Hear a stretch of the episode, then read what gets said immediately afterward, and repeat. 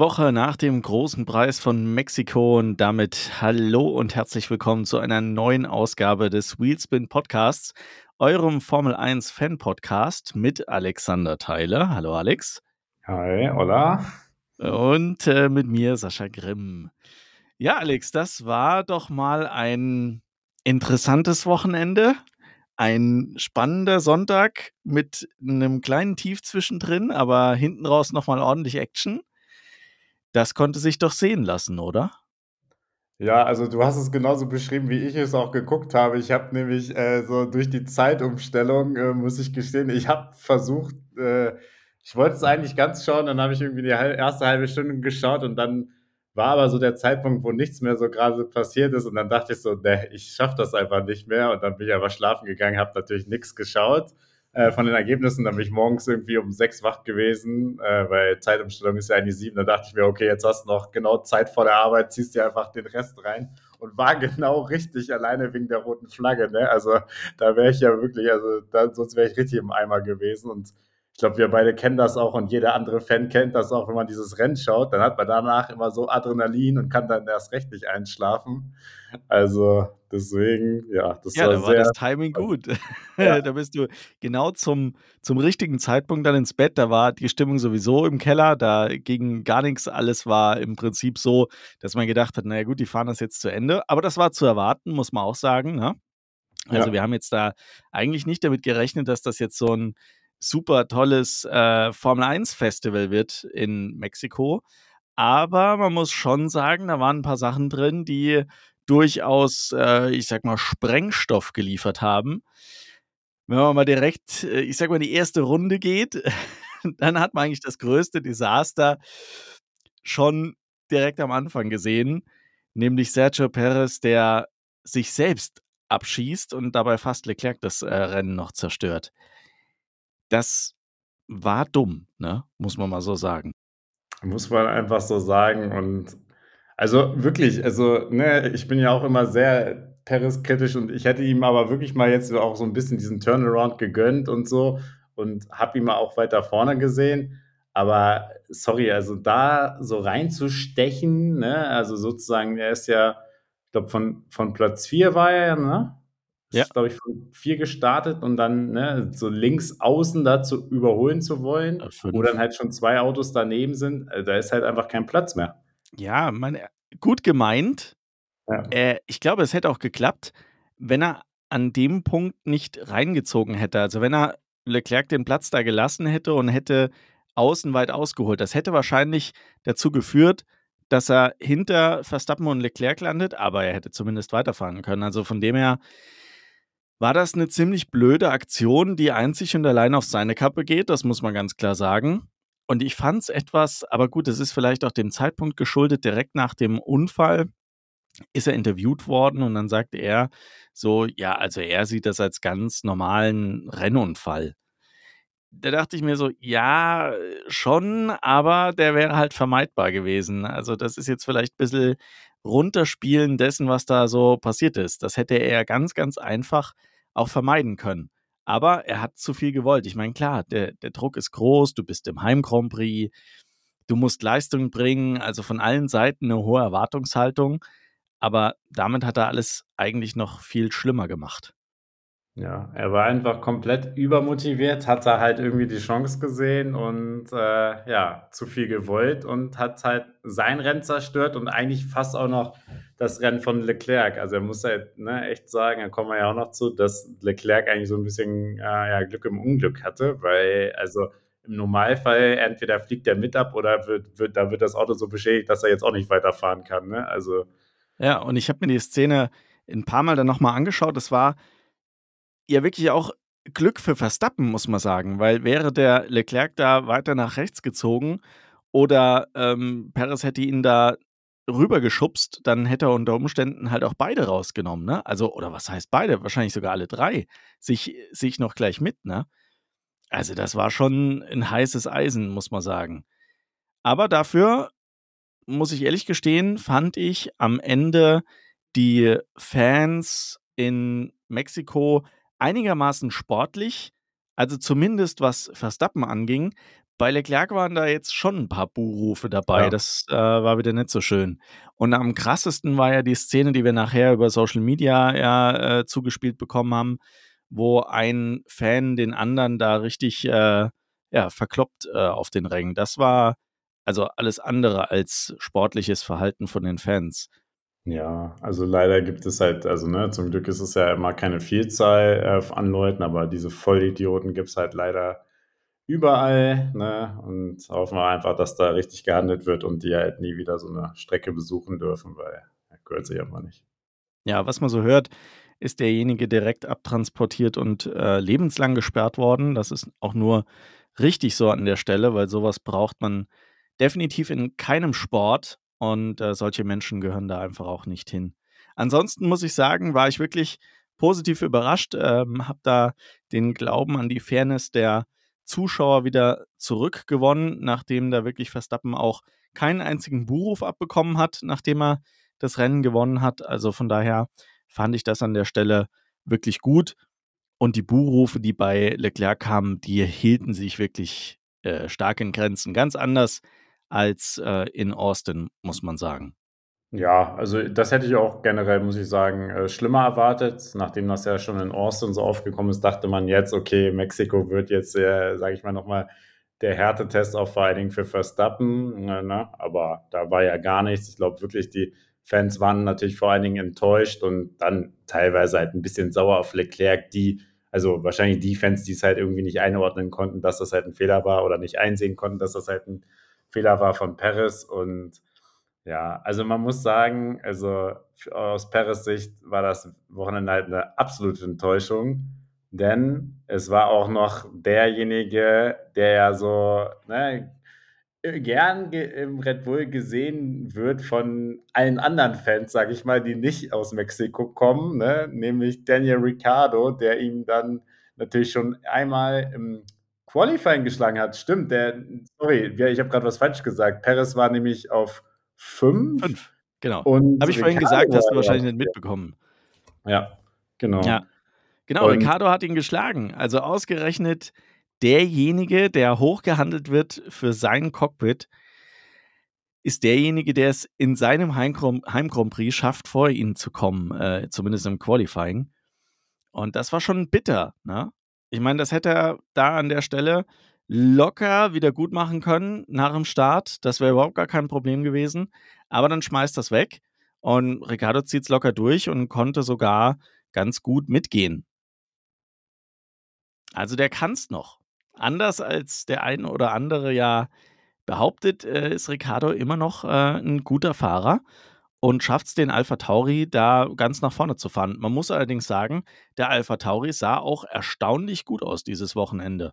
Also entweder haben die jetzt endlich das Upgrade verstanden und äh, haben einen großen Schritt nach vorne gemacht oder es war einfach der Strecke geschuldet, dass es an der Stelle einfach glücklich dem Auto passend war und äh, dann konnte Ricardo auch nochmal zeigen, was damit geht. Aber Yuki Tsunoda war auch gut unterwegs, muss man auch sagen, bis zu seinem kurzen Aussetzer. Ne? Ja, man Das muss war- äh, wirklich sagen, seit Singapur, da hatten sie ja das erste Upgrade, äh, verstehen die auch, glaube ich, wirklich das Auto besser und haben das Auto signifikant verbessert. Und äh, seitdem ist ja so ein kleiner Aufwärtstrend zu erkennen. Da hat dann natürlich ein Lawson auch so ein bisschen mit äh, von profitiert, dass er, sage ich mal, nicht die Gurke vom Anfang der Saison fahren musste, ne, wo sie ja wirklich eigentlich fast nie in den Punkten waren und ja dann auch bis jetzt, äh, bis vor dem Wochenende ja auf dem letzten Platz der Konstrukteurs-WM waren. Ne? So schlecht waren sie ja auch noch nie in ihrer Geschichte. Und ja, jetzt kommt Daniel Ricciardo in seinem zweiten Wochenende nach seinem Unfall und ne, holt da ordentlich die Punkte und buxiert sie mal eben auf Platz 8 der Konstrukteurs-WM. Ja. Also wirklich super wichtiges Wochenende. Und er hat natürlich so ein bisschen in Q1 und Q2 von Tsunoda profitiert, ne, weil Tsunoda ihm natürlich den Windschatten gegeben hat, weil klar war, dass er aus der Box startet. Nichtsdestotrotz, wir haben es ja dann in Q3 gesehen, er konnte es auch Genau. ohne Windschatten. Ja, kann es auch ohne Richtig. seinen Teamkollegen. In Q3 hat das ganz ohne seinen Teamkollegen geschafft. Vorher Q1 und Q2, muss man sagen, war sehr fair von Tsunoda, dass er da das Tauziehen gespielt hat und hat bestimmt auch geholfen, aber am Ende in Q3 hat es ganz alleine Daniel Ricciardo gemacht. Und an der Stelle wirklich Chapeau. Muss man einfach seinen Hut ziehen und sagen, mit dem Alpha Tauri so eine gute Qualifying-Leistung, das ist wirklich stark. Und ähm, wäre natürlich interessant gewesen, wie Yuki Tsunoda jetzt im direkten Vergleich abschneidet, wenn jetzt klar gewesen wäre, der startet nicht aus der Box. Ich denke, der hat auch nicht Vollgas gegeben, weil sowieso klar war, es bringt nichts. Ne? Von daher denke ich, da wäre vielleicht für Tsunoda auch noch ein bisschen mehr drin gewesen. Aber nichtsdestotrotz, das Auto zeigt ganz klar nach, äh, oder die Formkurve des Autos zeigt nach oben. Und ich bin sehr gespannt, wie das in den letzten Rennen jetzt noch ausgeht und ob das ein positives Signal auch für die nächste Saison ist, wenn denn Ricardo überhaupt nächste Saison im Alpha Tauri sitzt. Ne? Das wäre gerade mein, wollte ich, das wollte ich eigentlich gerade fragen, Sascha. Was macht denn jetzt eigentlich Red Bull, wenn Sergio Perez den zweiten Platz in der WM noch verliert, was ja durchaus ne, möglich ist, wenn ne, die Performance in den nächsten drei Rennen so weitergeht. Und da haben wir mindestens zwei von drei Strecken, die jetzt kommen, die jetzt auch nicht gerade so einfach sind, ne? wo auch die Fehler sehr schnell bestraft werden können. Und ne, also Hamilton, da kommen wir wahrscheinlich auch noch zu, ist auch gut drauf, ne? Und ist jetzt, es sind zwar noch 20 Punkte, also es ist halt wirklich noch relativ viel, dadurch, dass halt eine Hamilton auch ausgeschieden ist in der Katar. Aber er kommt immer näher und näher dran. Und ja, was glaubst du als bekannter Red Bull-Fan wird Red Bull machen, wenn Sergio Perez diesen Platz verliert? Tja, das äh, ist wirklich eine, eine schwierige Frage, weil ich finde es echt etwas schräg, wie man medial auftritt, wenn es um Sergio Perez geht. Die ganze Saison hat man eigentlich an, also hat man kontinuierlich den Druck auf Sergio Perez erhöht. Man hat immer mehr Ultimaten gestellt, man hat ihn immer mehr auch öffentlich unter Druck gesetzt. Es gab immer mehr kritische Stimmen von Dr. Helmut Marko und dann zuletzt auch von Christian Horner, der sich ganz, ganz lange auch vor Sergio Perez gestellt hat. Dieses Wochenende war Dr. Helmut Marko quasi ein lammes, äh, ein, ein frommes Lämmchen, so rum. Ähm, der hat das alles runtergespielt, ist doch alles gar kein Problem, das kann noch mal passieren und äh, es gibt kein Ultimatum und es ist egal, ob der jetzt Platz 2 in der Konstrukteurs in der, in der Fahrerweltmeisterschaft behält oder nicht. Er hat einen gültigen Vertrag für 2024 und den wird er erfüllen. Das ist so unglaublich weichgespült, dass ich daran einfach nicht glauben kann. Ich, ich glaube es einfach nicht. Dieser, so, so einen krassen Sinneswandel, gerade bei Dr. Helmut Marko, der bekannt dafür ist, dass er klare Worte spricht, dass er ein Hardliner ist, dass er knallhart auch in der Bewertung ist und dass es bei dem ganz schnell geht, dass äh, da die Klappe fällt und derjenige raus ist, der kommt jetzt um die Ecke und sagt, alles nicht so schlimm und kriegt man schon hin und P2 ist uns jetzt nicht so wichtig. Ne, das Ergebnis hatten wir zwar noch nie in unserer kompletten Formel 1-Karriere, aber ist jetzt nicht so schlimm, wenn wir das jetzt noch verlieren das glaube ich einfach nicht. Ich glaube nicht daran, dass an der Stelle die mit offenen Karten spielen. Ich glaube, dass da irgendwas dahinter steckt, dass man, keine Ahnung, einen Deal gemacht hat mit Paris schon oder es schon kommuniziert hat, dass es für den 2024 doch nicht weitergeht. Ich finde es irgendwie schräg und ich kann es mir nicht ganz erklären. Auch die ganze Thematik um die Gerüchte, ich meine, da müssen wir ja jetzt auch noch drauf, drauf eingehen. Ne? Wir haben ja in, in den letzten Podcast-Folgen auch erwähnt, dass es die Gerüchte gibt, dass es eine Verkündung von Sergio Perez geben wird beim Mexiko Grand Prix und dass es da schon eine angesetzte Pressekonferenz gibt. Und was war? Nix. Null. Keiner hat mehr drüber gesprochen, kein Wort wurde verloren, es ist einfach nichts passiert. Man hat den Vater von Sergio Perez zusammen mit Dr. Helmut Marko und Christian Horner gesehen. Ich glaube, das Gespräch verlief, zumindest was die Bilder so zeigen, jetzt nicht besonders, ja, freundlich. Zumindest sah es nicht so aus, ja. Aber es ist trotzdem nichts passiert. Und das passt für mich irgendwie alles nicht zusammen. Diese Gerüchte kommen ja nicht von ungefähr. Da muss irgendwo ein Kern Wahrheit drin sein. Die Frage ist, was ist es? Und ja, was macht Red Bull draus? Aber wenn du mich fragst, ich glaube, der wird 2024 entweder gar nicht oder nicht besonders lange in dem Auto sitzen. Ja. Also, ich glaube, mittlerweile sind wir uns auf jeden Fall einig, dass 2025 da jemand anders sitzen wird und jetzt ist, wie du wie du sagst, nur die Frage sozusagen, kommt am Anfang der Saison 24 schon jemand rein oder ne, oder zur Mitte der Saison? Weil wenn Perez so weiter performt, also sorry, das kannst du dir auch einfach nicht erlauben als Red Bull, Gerade wenn man merkt dann, dass halt auch die Konkurrenz dann stärker wird. So ist es, das sehe ich genauso, ja. Und vor allem, wenn wenn dann Red Bull noch dieses zweite Team hat, das jetzt stärker wird, da werden sie vielleicht auch wieder mehr den Fokus drauf legen, da einen Nachwuchsfahrer reinzusetzen. Und ich meine, Liam Lawson, der ist die logische Wahl. Der hat einfach gute Leistungen gezeigt und ja, der wird 100% dieses Cockpit bei Alpha Tauri kriegen und dann wäre Ricardo logischerweise derjenige, der, der aufrückt. Das hat man ihm ja unter der Hand schon irgendwie versprochen. Und ich sehe auch nicht, was die Alternative dazu wäre. Ne? Wenn du Paris rauskickst, ist, ist er die, die logische Wahl. Ja, und also, ne, ich kann ja teilweise auch die Leute verstehen, die so sagen: „Ah, Ricardo, der kann nichts, der, ne, hat halt, ne, beim McLaren nicht überzeugt.“ Aber man darf halt immer nicht vergessen, das war halt ein komplett anderes Umfeld, ne? Das war überhaupt der McLaren hat überhaupt nicht funktioniert. Äh, Lando Norris war halt äh, da der Homeboy äh, und der Superstar, ne? Und da hat halt Ricardo sich einfach nicht wohlgefühlt und ne, Red Bull kennt er halt. Er merkt halt, ne, dass ihn, sag ich mal, diese Familie jetzt wieder aufgenommen hat, dass ihm diese Familie vielleicht auch die letzte Chance bietet, in seiner Karriere dann auch nochmal aufs Podium zu fahren und äh, dann auch nochmal Rennen zu gewinnen. Er versteht sich super mit Max Verstappen. Er weiß, er wird die klare Nummer zwei sein, so. Nichtsdestotrotz kann er trotzdem ne, äh, da mitfahren und nochmal ein paar Hö Höhepunkte in seiner Karriere einsammeln. Also es ist eigentlich auch wirklich eine super Win-Win-Situation für alle. Aus Marketinggründen, aus Teamgründen. Also deswegen kommt man eigentlich gar nicht drum herum. Ne? Um diese Entscheidung. Das glaube ich auch.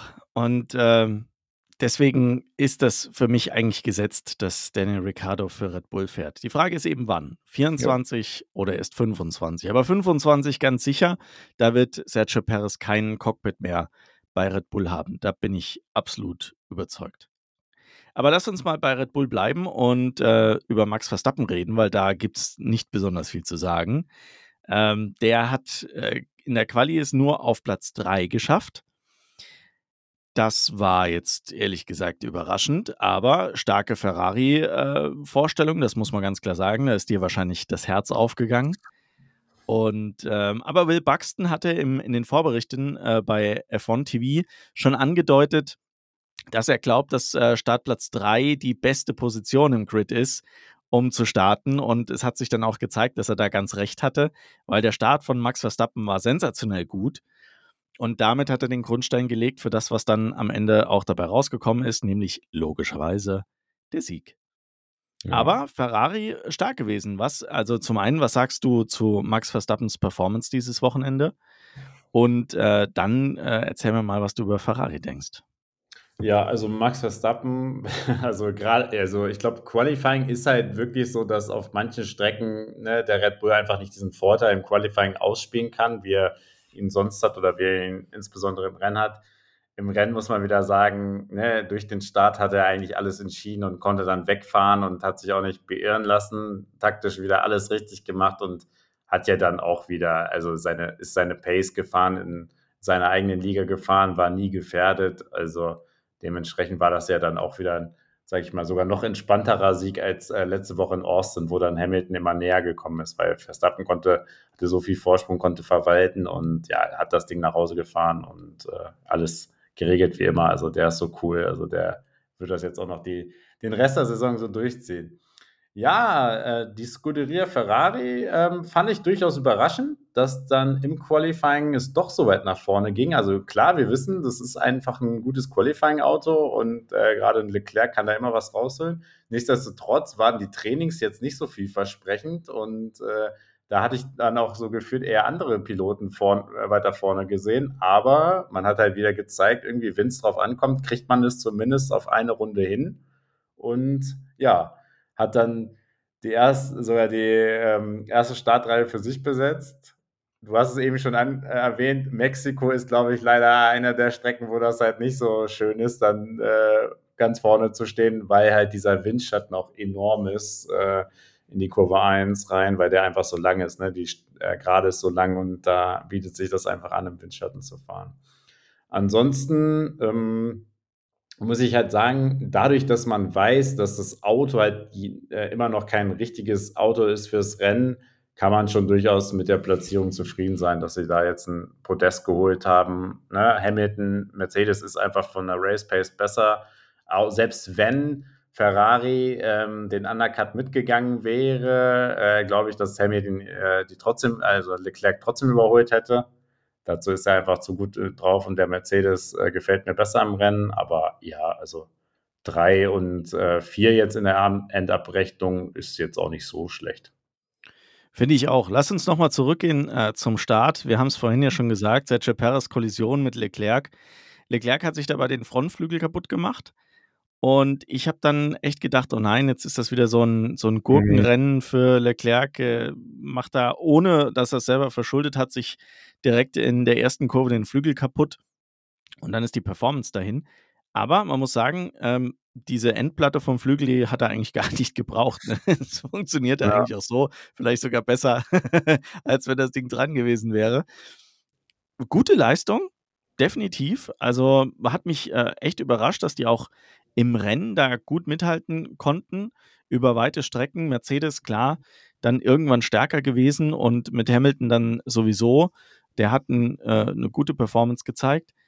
Aber ansonsten waren die auffällig, unauffällig, was ich positiv meine in dem Fall, dass die keinen Quatsch gemacht haben. Die haben die, die Stops sauber abgeliefert und haben sich auch keine Strategiefehler äh, erlaubt. Wobei ich bei dem, dass sie eben den Undercut nicht mitgegangen sind, da habe ich mal kurz wieder geschwitzt und dachte, oh nee, jetzt vergeigen die das wieder. Ne? Ja, also da hätte ich auch zumindest eigentlich erwartet, dass man wenigstens ein Auto reinholt, ne? Und ja. gerade wenn das die anderen auch alle so machen, dann hätte ich gedacht, okay, ja, Leute, dann holt wenigstens ein Auto rein, ne? Und macht es so.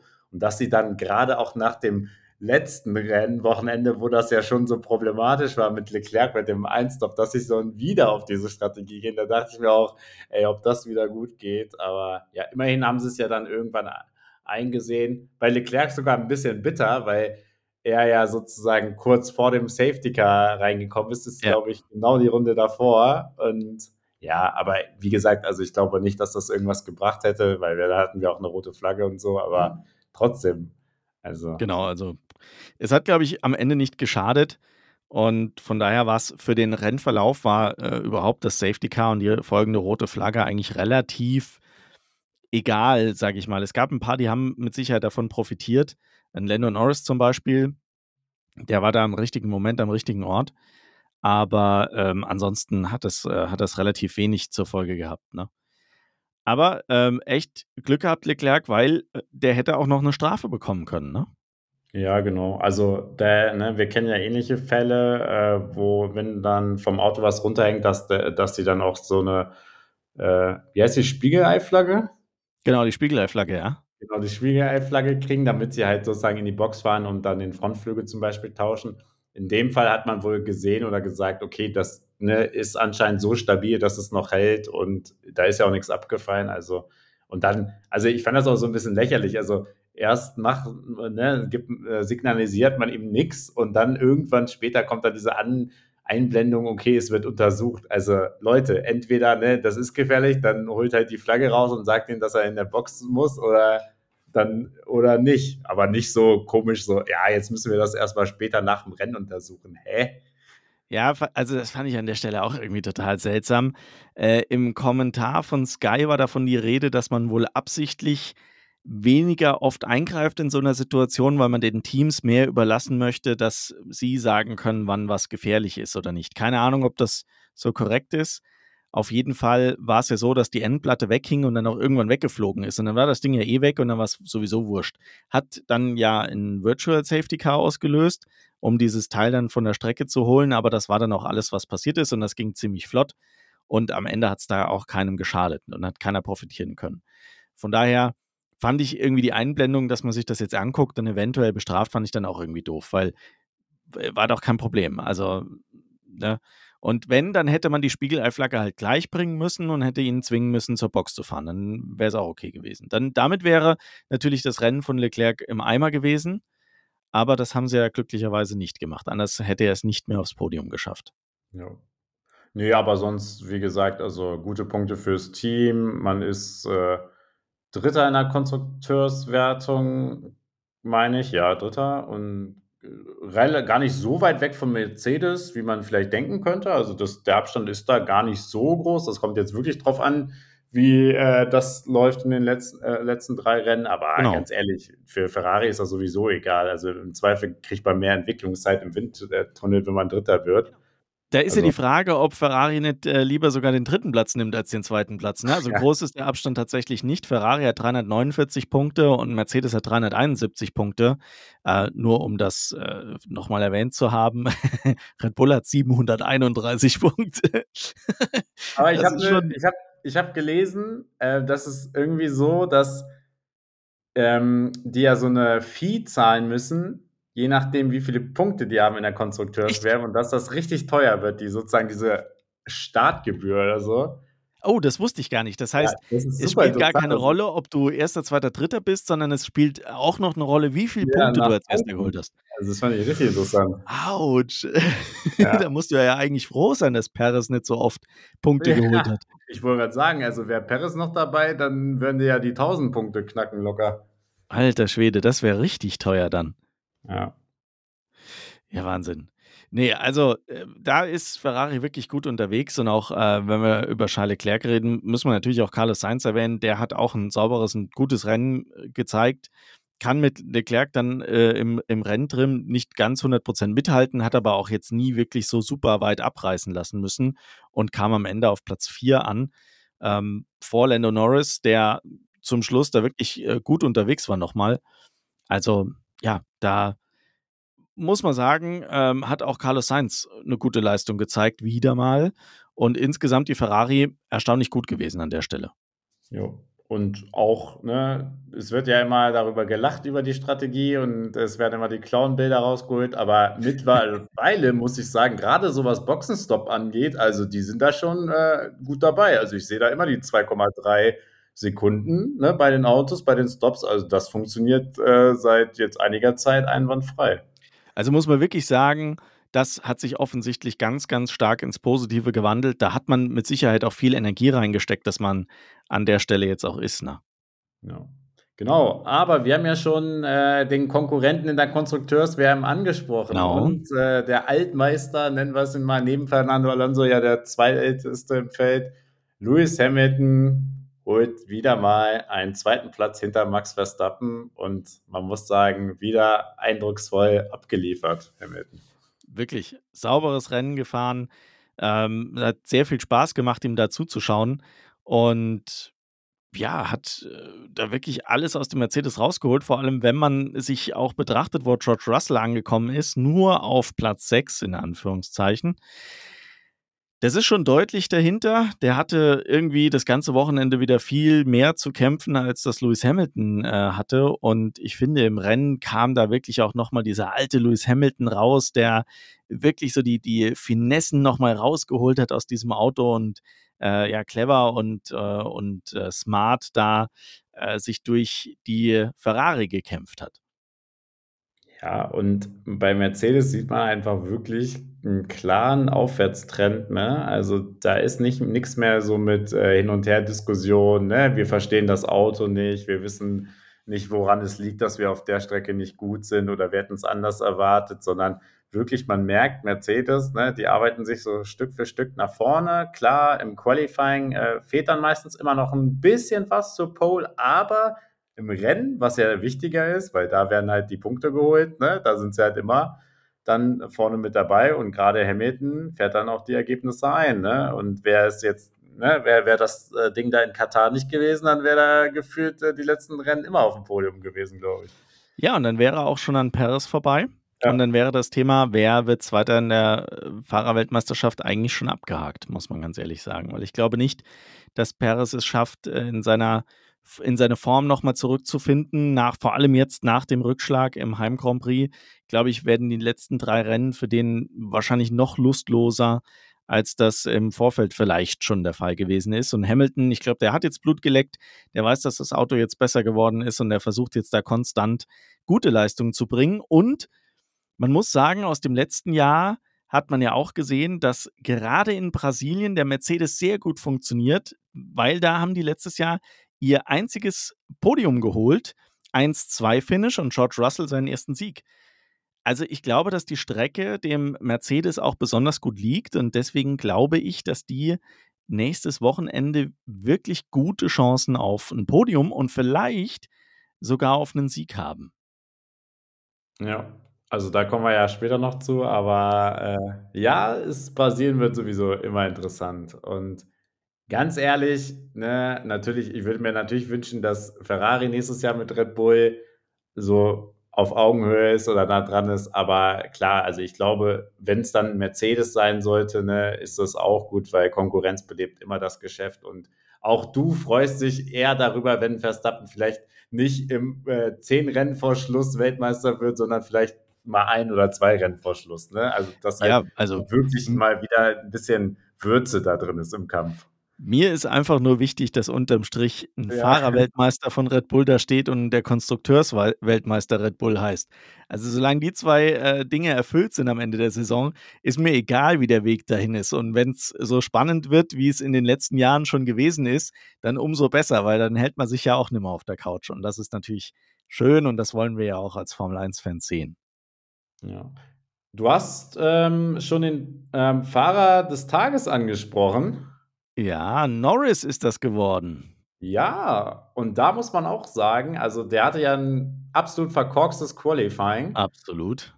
Ist ja komplett äh, von weit hinten gestartet. Hatte dann ähm, auch so ein gemischtes Rennen, muss man eigentlich sagen, weil erst ne, hat er sich vorgekämpft, dann hat er ähm, beim, Re äh, beim Restart, also nach der roten Flagge, also die rote Flagge wurde übrigens ausgelöst durch Kevin Magnussen, äh, sah auch sehr spektakulär aus, wie er da abgeflogen oh ja. ist und äh, wie das Auto dann gebrannt hat. Also ist zum Glück nichts passiert, war ja auch schnell aus dem Auto, aber sah spektakulär aus.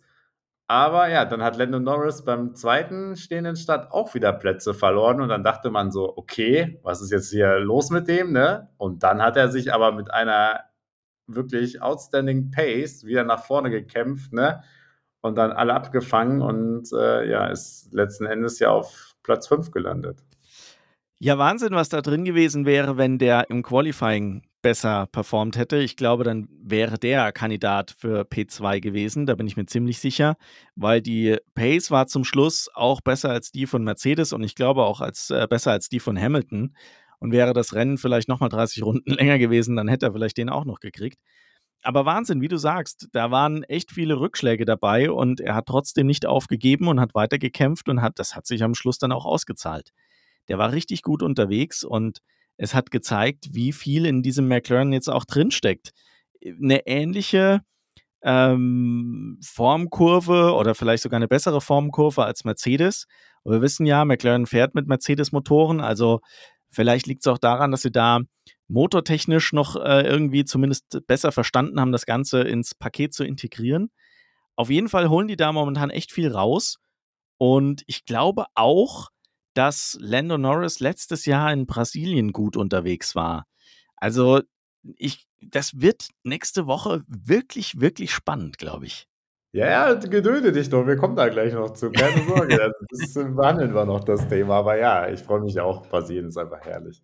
Ja, und ähm, genau, Lando Norris hat auch in diesem Wochenende auch wieder so ein bisschen gezeigt, im Vergleich auch zu Oscar Piastri, ne, dass er dann trotz sogar eines deutlich schlechteren Qualifyings ja so noch ein bisschen eher, eher sage ich mal, Anspruch hat auf die Nummer 1 bei McLaren, ne, weil er dann halt auch entsprechend gerade im Rennen noch äh, mehr abliefert und äh, dann auch ne, die Punkte äh, nach Hause holt. Äh, also das hat man ja gezeigt. Also das ist echt.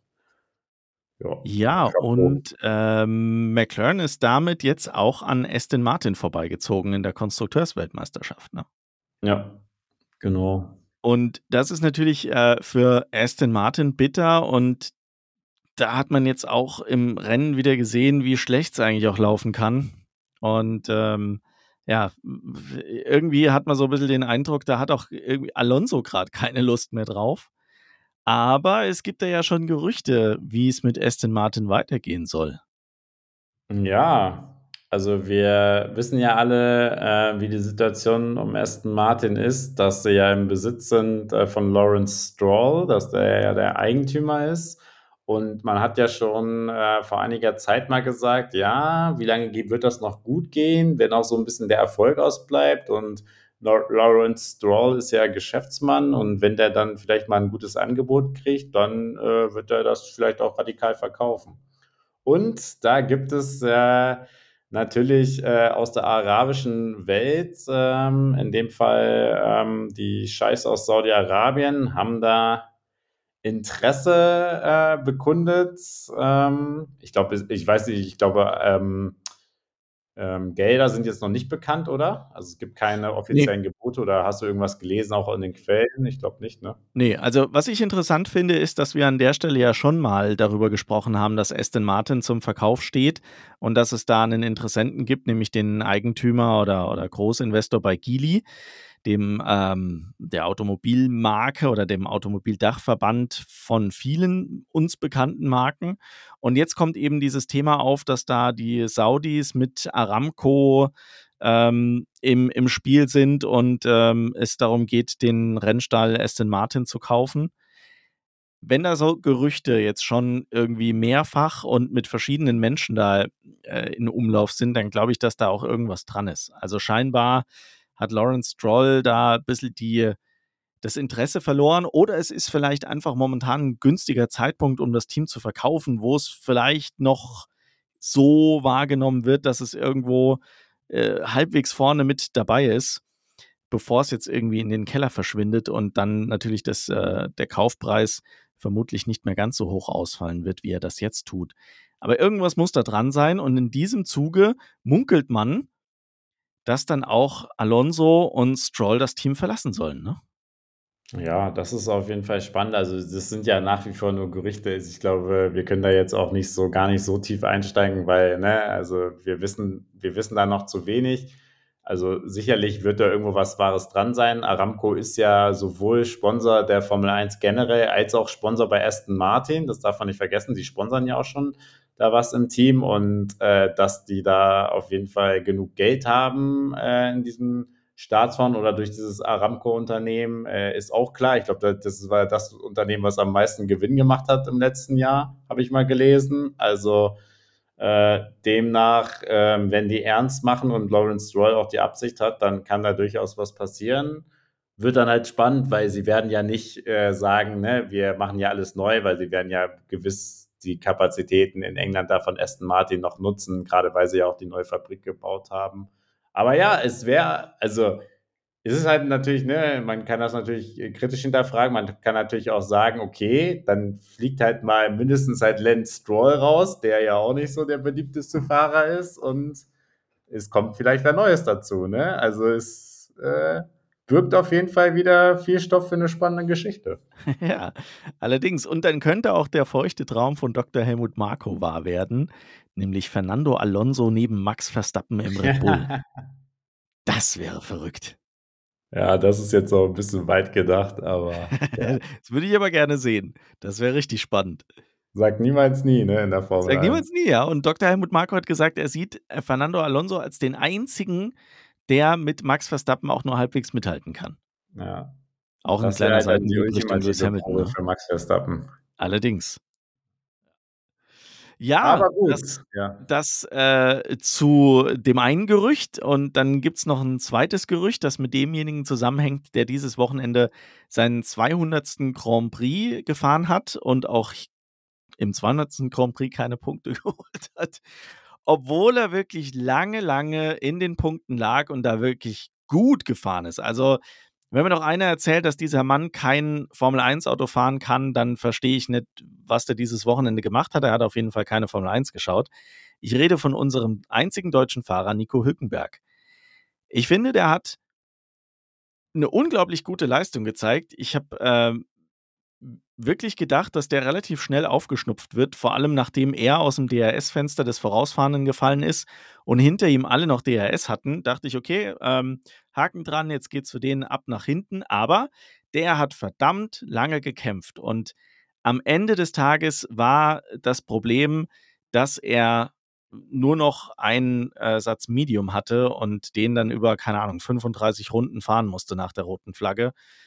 Und das war klar, dass das ganz, ganz schwierig wird und am Ende gerade für den Haas einfach nicht reicht. Und so war es dann auch. Am Ende ist er dann durchgereicht worden, aber bis zu dem Zeitpunkt muss man auch sagen, Alex, top Leistung gezeigt. Eine wirklich schöne Vorstellung und super Werbung für ihn als Formel-1-Rennfahrer. Ja, und, äh, wie gesagt wie du schon angesprochen hast, war echt bitter, weil er war die ganze Zeit auf, äh, Platz 10, also auf Kurs, äh, das für den einen WM-Punkt und hat da wirklich, äh, die ganzen Alpinen, äh, hinter sich gehalten und, äh, sie waren die ganze Zeit im DRS-Fenster und konnten nicht vorbeikommen, ne? Also, kann auch ein bisschen ne, es hat natürlich immer so einmal natürlich äh, mit dem Fahrrad zu tun, aber auch wahrscheinlich auch so ein bisschen mit dem Upgrade, was anscheinend, sage ich mal, auch den Topspeed äh, verbessert hat, weil der hat ja dann funktioniert auf der langen Geraden, aber ja, kann man sich eigentlich nicht beklagen und hinten raus hat er halt wieder Pech ne, mit dem Thema Reifen, wie das so immer ist äh, beim Reifenfresser Haas. Also das muss man leider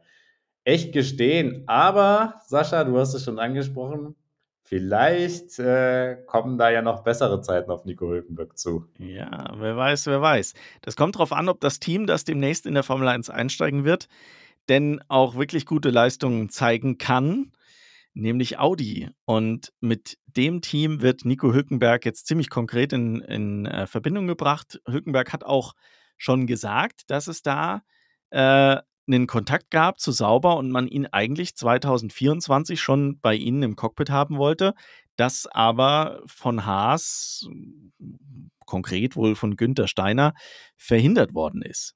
Die haben dann eine Option scheinbar auf äh, Nico Hückenberg, die sie an der Stelle gezogen haben und damit den Wechsel zu Sauber verhindert haben. Das heißt aber, da scheint wohl wirklich was dran zu sein, dass Audi da Interesse an Nico Hülkenberg hat. Und es wäre natürlich auch im Sinne der Marke und im Sinne von uns Deutschen, wenn dieses Auto konkurrenzfähig wäre und einen deutschen Fahrer hätte. Und Mick Schumacher, glaube ich, da ist jetzt auch einfach klar, dass der Zug abgefahren ist. Äh, wenn überhaupt, ähm, dann wird es da wahrscheinlich erst in ein paar Jahren wieder zurückgehen in die Formel 1, weil ich sehe nicht, wo der wieder unterkommen soll. Und von daher ist die letzte Hoffnung Nico Hülkenberg.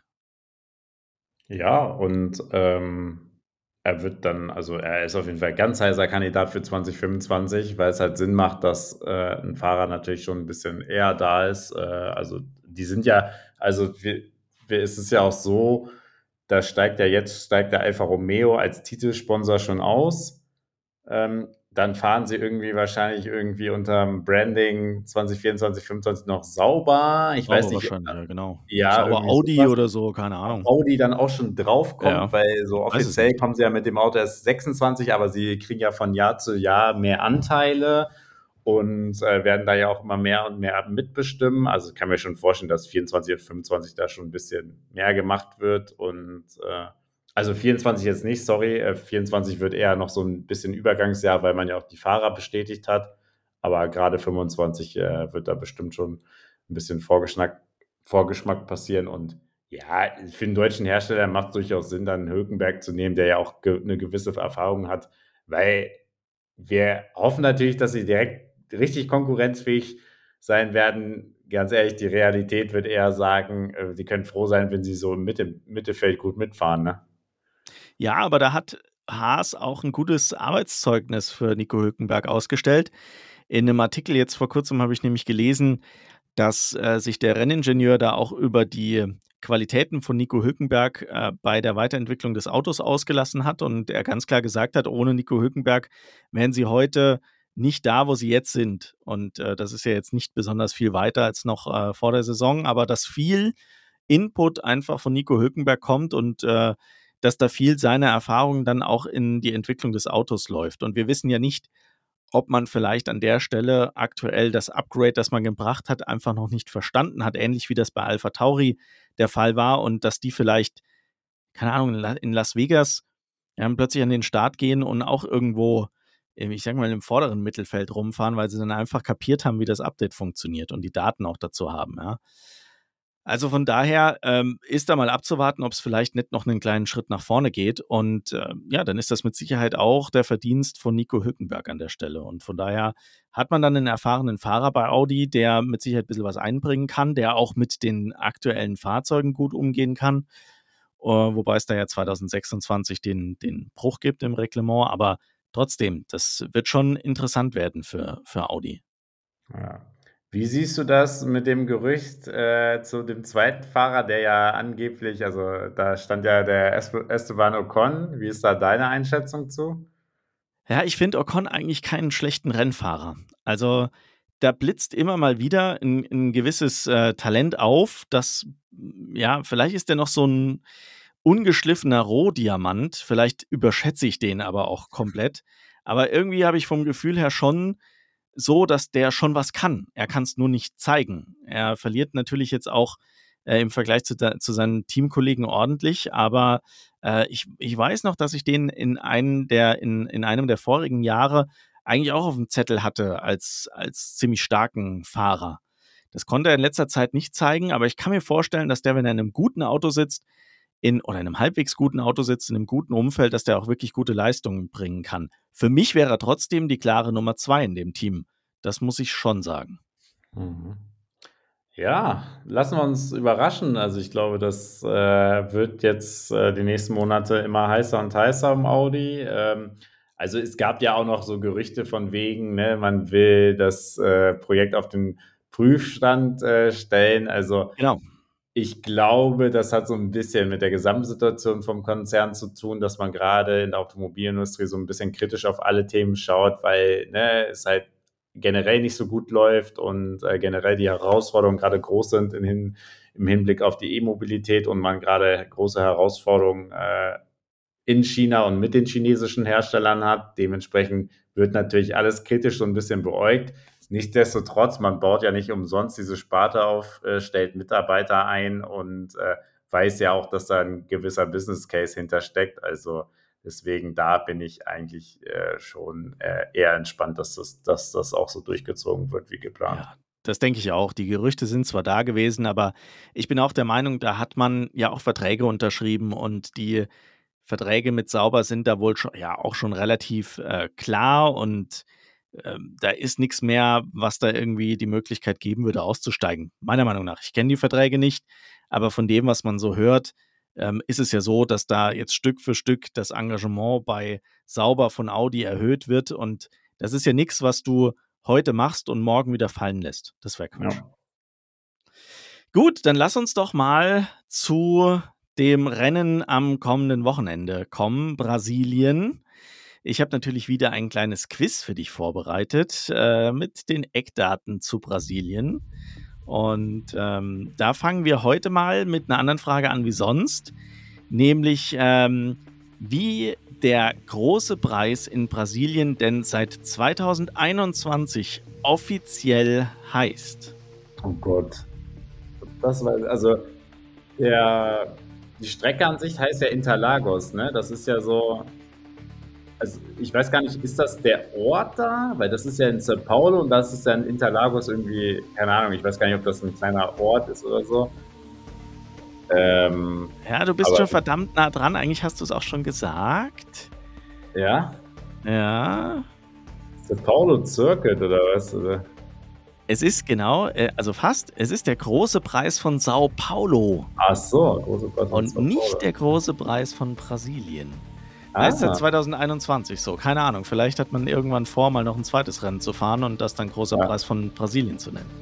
Spannend. Aber du hast äh, dann fast auch die zweite Frage schon ähm, beantwortet. Die wäre nämlich, wie heißt denn die Strecke ganz offiziell? Der Interlagos, oder? Nee. Es fängt wieder mit einem äh, in unserem Quiz mittlerweile schon sehr beliebten Wort an, das dann sich nennt Autodromo. Autodromo São Paulo, oder was? nee, Autodromo José Carlos Pache oder ja, äh, ah, okay. ich glaube Pache wird es ausgesprochen. So heißt, der, äh, ähm, so heißt die Strecke offiziell. Wie lang ist die Strecke denn? Das ist einer der kürzesten Strecken. Ähm, das haben sie nämlich bei F1 TV gesagt, dass es Brasilien auch einer der kurzen ist. Genau. Äh, aber die ist teilweise ziemlich schnell. Ist fast so lange wie die jetzt in äh, Mexiko. Dann sagen wir mal 4,3. Genau, es sind 4,309 Kilometer und ich glaube, Mexiko waren 4,304 Kilometer. Ah, okay. Also es ist äh, quasi gleich lang. Ja. Wann fand denn in ähm, Brasilien der erste offizielle Formel 1 Grand Prix statt? In welchem Jahr? Boah, das weiß ich nicht. Also es ist auf jeden Fall eine, aber eine Traditionsstrecke, die schon länger dabei ist.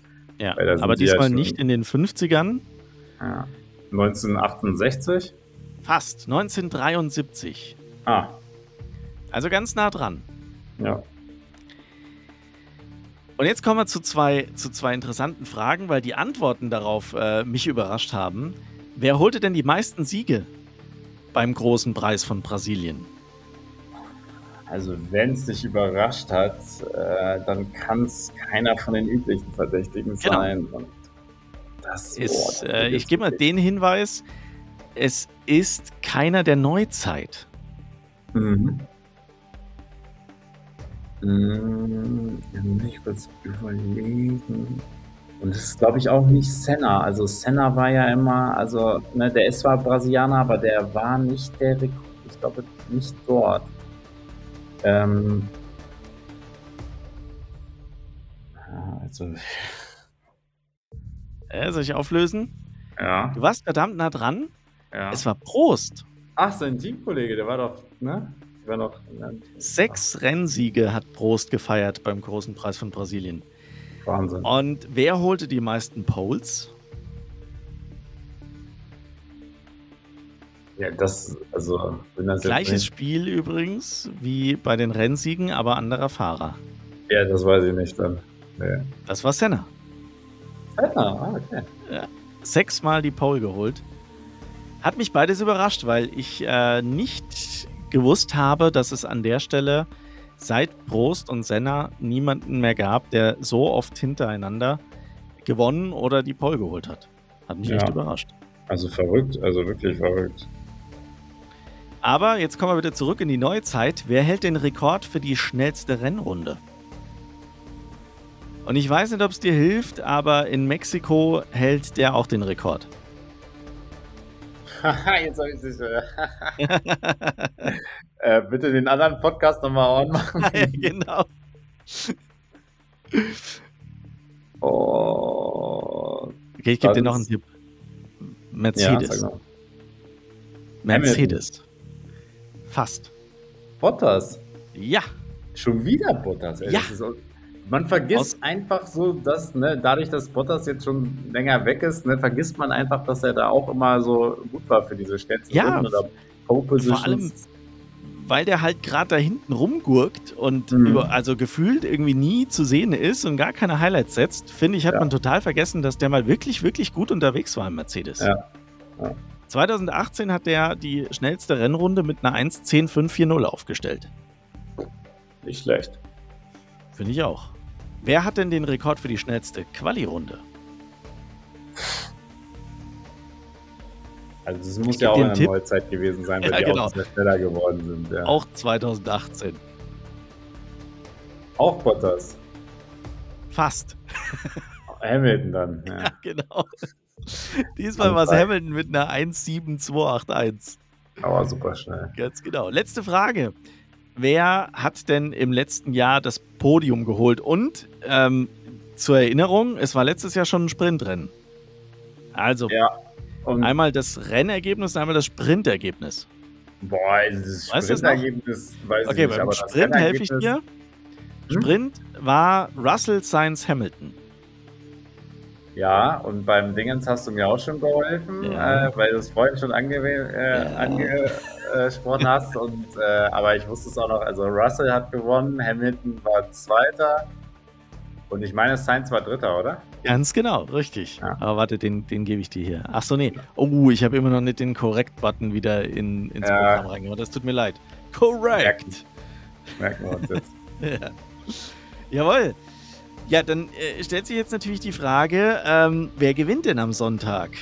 Ich Ja, und es stellt sich Quizmusik erst mal hier die. Frage, grade in Brasilien, Sascha, unser Meteorologe, was macht das Wetter? Oh ja, Weil wir wissen, stimmt. wenn irgendwo Regen, äh, fallen könnte, dann ist immer Brasilien 'n heißer Kandidat.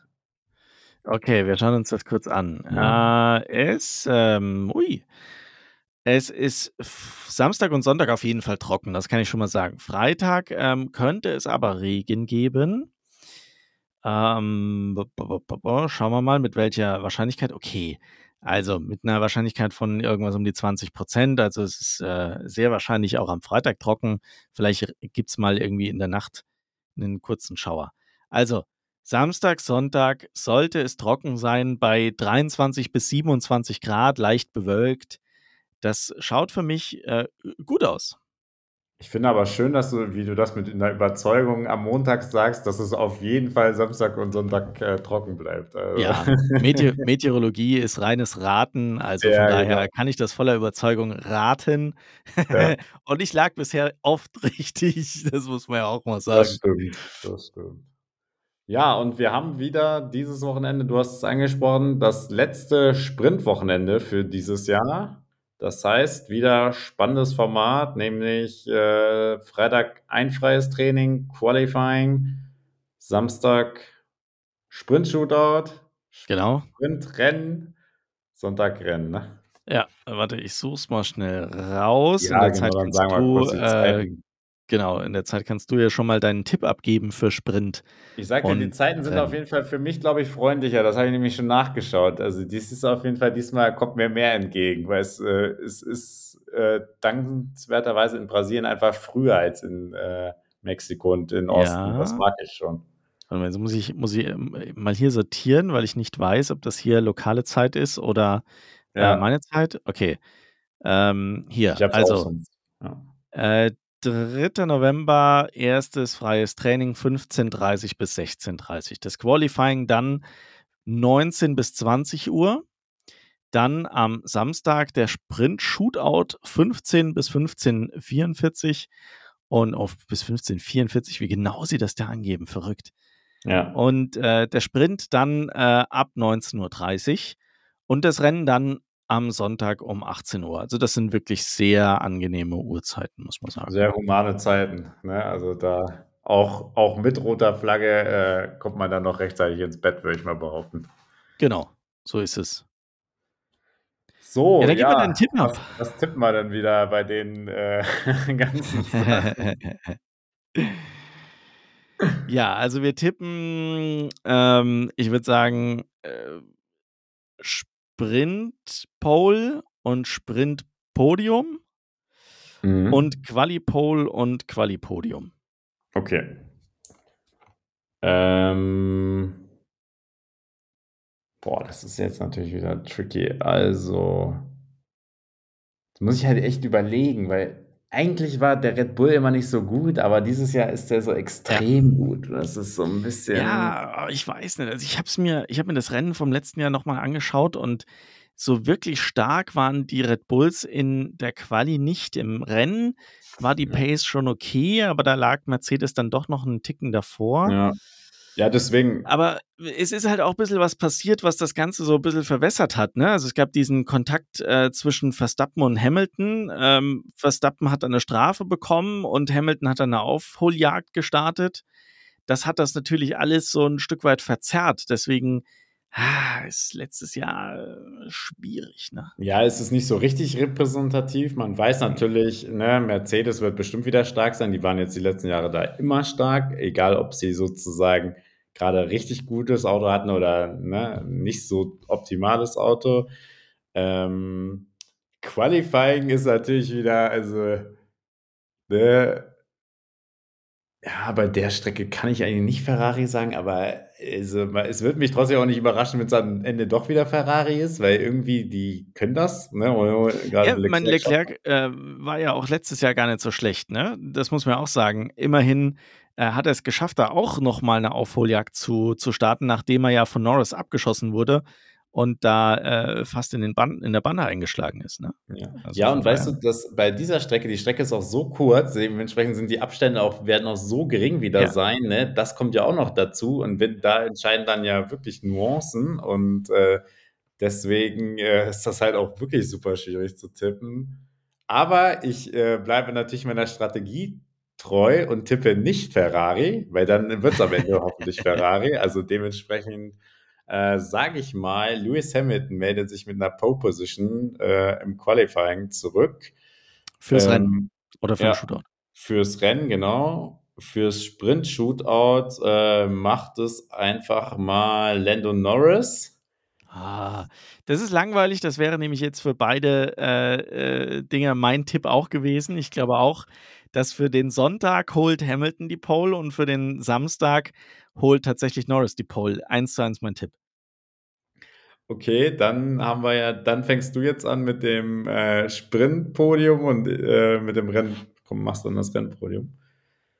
Okay, also ich glaube, ähm, dass das Sprintpodium so aussieht, dass Hamilton vor Norris und Verstappen liegt. Da sage ich dann, äh, Norris gewinnt das tatsächlich, feiert dadurch seinen in Anführungszeichen ersten Sieg, aber es ist nicht, es ist ja kein richtiger Sieg, dementsprechend ist das wieder ein bisschen streitbar und er, er wird sich zwar darüber freuen, aber er kann es natürlich nicht so als richtigen Sieg sehen. Ähm, zweiter wird bei mir Verstappen, dritter Hamilton. Okay, der Sonntag, da gönne ich Norris doch ein bisschen mehr als du. Ich äh, glaube, dass der Norris am Sonntag den Sieg holt und äh, dahinter Verstappen und Hamilton kommen. Ich sage, Verstappen gewinnt vor Hamilton und äh, Leclerc. Okay. Das ist ja auch das, das, ist ja das gleiche Podium wie gestern, aber ja. Ja, das stimmt. Äh, ja, und ich als Red Bull-Fan, äh, Asche auf mein Haupt, aber ich tippe tatsächlich, dass das äh, eins der Rennen ist, wo Verstappen nicht gewinnt. Wir lassen uns überraschen. Ich bin gespannt. Das wird äh, auf jeden Fall, aus meiner Sicht, wird das ein richtig äh, cooles Wochenende, ähm, weil wir wissen, in Brasilien ist immer viel Action und das ist, glaube ich, auch einer der besten Kurse, um diesen Spr dieses Sprintformat ja. zu machen. Von daher erwarte ich sehr, sehr viel vom kommenden Wochenende und ich glaube, da haben wir dann auch genug zu erzählen, wenn es dann nächste Woche in die Analyse und die Rückschau des äh, großen Preis von Sao Paulo geht. Ja. Ja, Wahnsinn. Und jetzt, also klar, ne, ist, viele Leute beklagen sich immer darüber, dass so viele Rennen sind, aber jetzt sind es ja eigentlich nur noch drei, ne? Und wir haben jetzt Brasilien. Ja. Danach kommt ja schon dann mit äh, einer Woche Pause dann das absolute Spektakel in Las Vegas. Und dann gibt es ja schon den Klassiker, also das Finale in Abu Dhabi, ne? Und dann zack, sind wir schon am Ende der Saison. Also geht jetzt doch schneller als gedacht. So schnell kann es gehen. Und ich bin mal gespannt, ob man in Las Vegas dann auch eine adaptierte Form der, äh, des Formel 1-Themes nimmt, so wie man das in Mexiko gemacht hat. Das ist eins meiner Highlights beim Mexiko Grand Prix. Und ja. ich habe gestern gemerkt, das geht nicht nur mir so, weil äh, bei der äh, Startausstellung ähm, haben sie zuerst das normale Formel 1-Theme äh, gezeigt oder beim, beim äh, Start des Grand Prix im, äh, im Vorfeld. Und alle in unserer WhatsApp-Gruppe waren so, oh Gott, oh nein, was, warum, warum bringen die denn nicht das äh, Mexiko-Theme? Was soll denn das? Und dann kam es und alle waren happy und alle waren glücklich. Und das gibt dem Ganzen nochmal so eine richtig schöne Energie. Das war sehr schön. Und äh, wenn ihr das verpasst habt, äh, sucht das mal auf YouTube. Da gibt es eine Extended Version. Da könnt ihr euch, keine Ahnung, gefühlt zwölf Stunden dieses, äh, diese Musik da reinpfeifen. Das ist einfach genial. Ja, ist einfach was Gutes für die Ohren, muss man wirklich sagen. Also, ne, die normale Hymne ist ja auch wirklich gut. Also, die normale Theme ist wirklich richtig gut. Also, mir geht das jedes Mal so, wenn das läuft, ne, dann bin ich direkt hyped. Es ist ja. egal, ne, was vorher war, dann kommt dieses Intro und du denkst so, wow, also das passt einfach wie die Faust aufs Auge. Aber cool, dass sie für Mexiko so eine, ja, so eine Special äh, Version da kreiert haben. Jawohl. In diesem Sinne würde ich sagen, freuen wir uns auf äh, den großen Preis von Sao Paulo am kommenden Wochenende. Wir wünschen euch da draußen viel Spaß. Vielen Dank fürs Zuhören diese Woche und wir hören uns wieder nächste Woche. Danke dir, Alex, und bis nächste Woche. Macht's Danke gut. Danke dir, bis nächste Woche. Ciao. Ciao.